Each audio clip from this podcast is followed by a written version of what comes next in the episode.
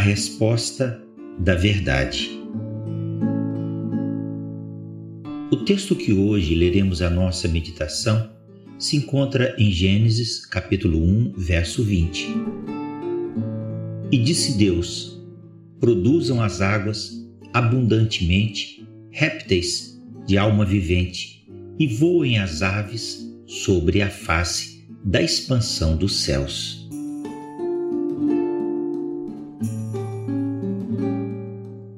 Abençoa, Senhor, o ouvinte desta mensagem e concede fé, alegria ao seu coração, despertando sua mente a compreender a grandeza da verdade de Deus e a se curvar à sabedoria infinda da sua vontade.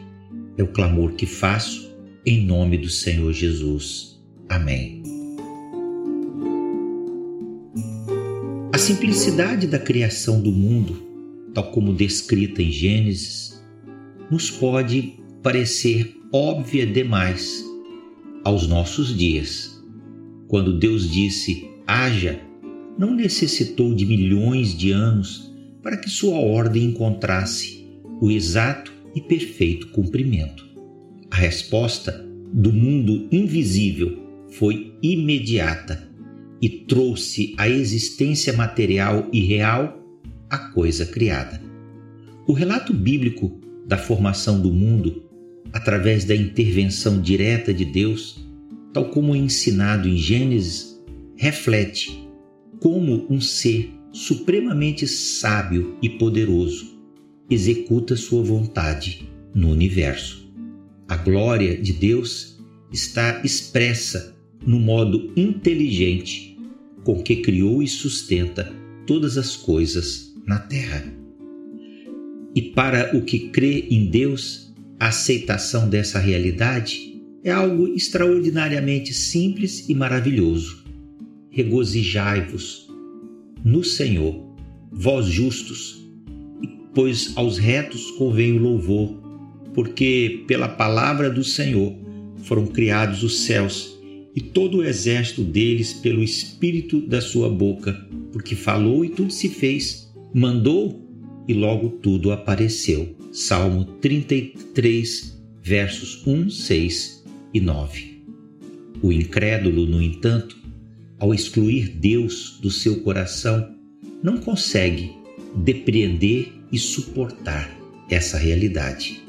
Mas é impossível tentar explicar o começo da vida sem Deus. Assim, o cético esforça-se desesperadamente num contorcionismo mental ao criar hipóteses ilógicas e teorias inverossímeis. A explicação naturalista para a origem do mundo é um desses exemplos, atribuindo à matéria propriedades mágicas e conferindo ao tempo superpoderes o naturalista explica o surgimento da vida no mundo por meio de uma ficção bastante atraente, a evolução. Lida, no entanto, com a difícil tarefa, e por que não dizer impossível, de atravessar três grandes abismos que se interpõem em seu caminho. Como o nada produziu a matéria? Como a não-vida produziu vida? E como a não inteligência produziu a inteligência.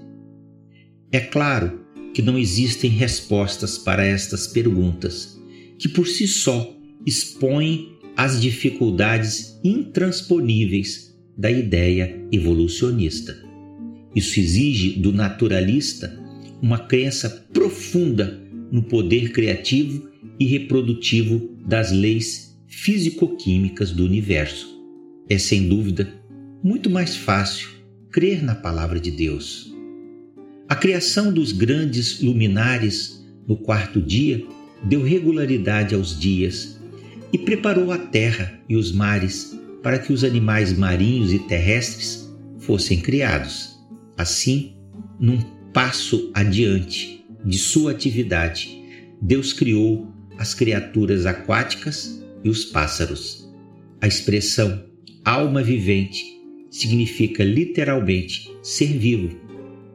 Esse termo foi aplicado em Gênesis tanto para animais como para o homem.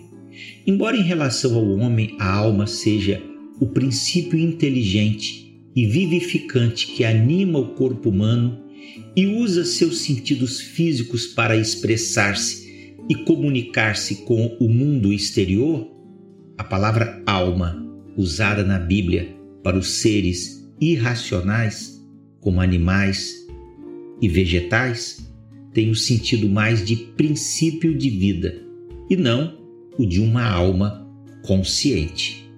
Quando examinamos a natureza em pleno funcionamento e a perfeita integração entre os seres vivos e os recursos naturais do solo, dos mares e do céu, os nossos olhos se enchem de admiração.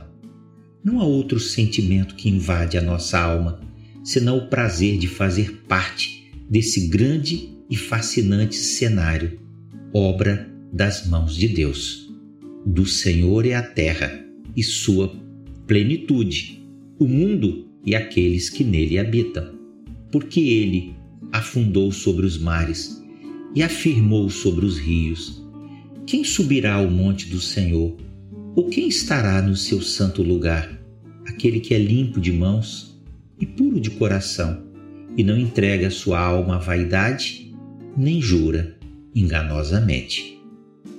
Que Deus o abençoe.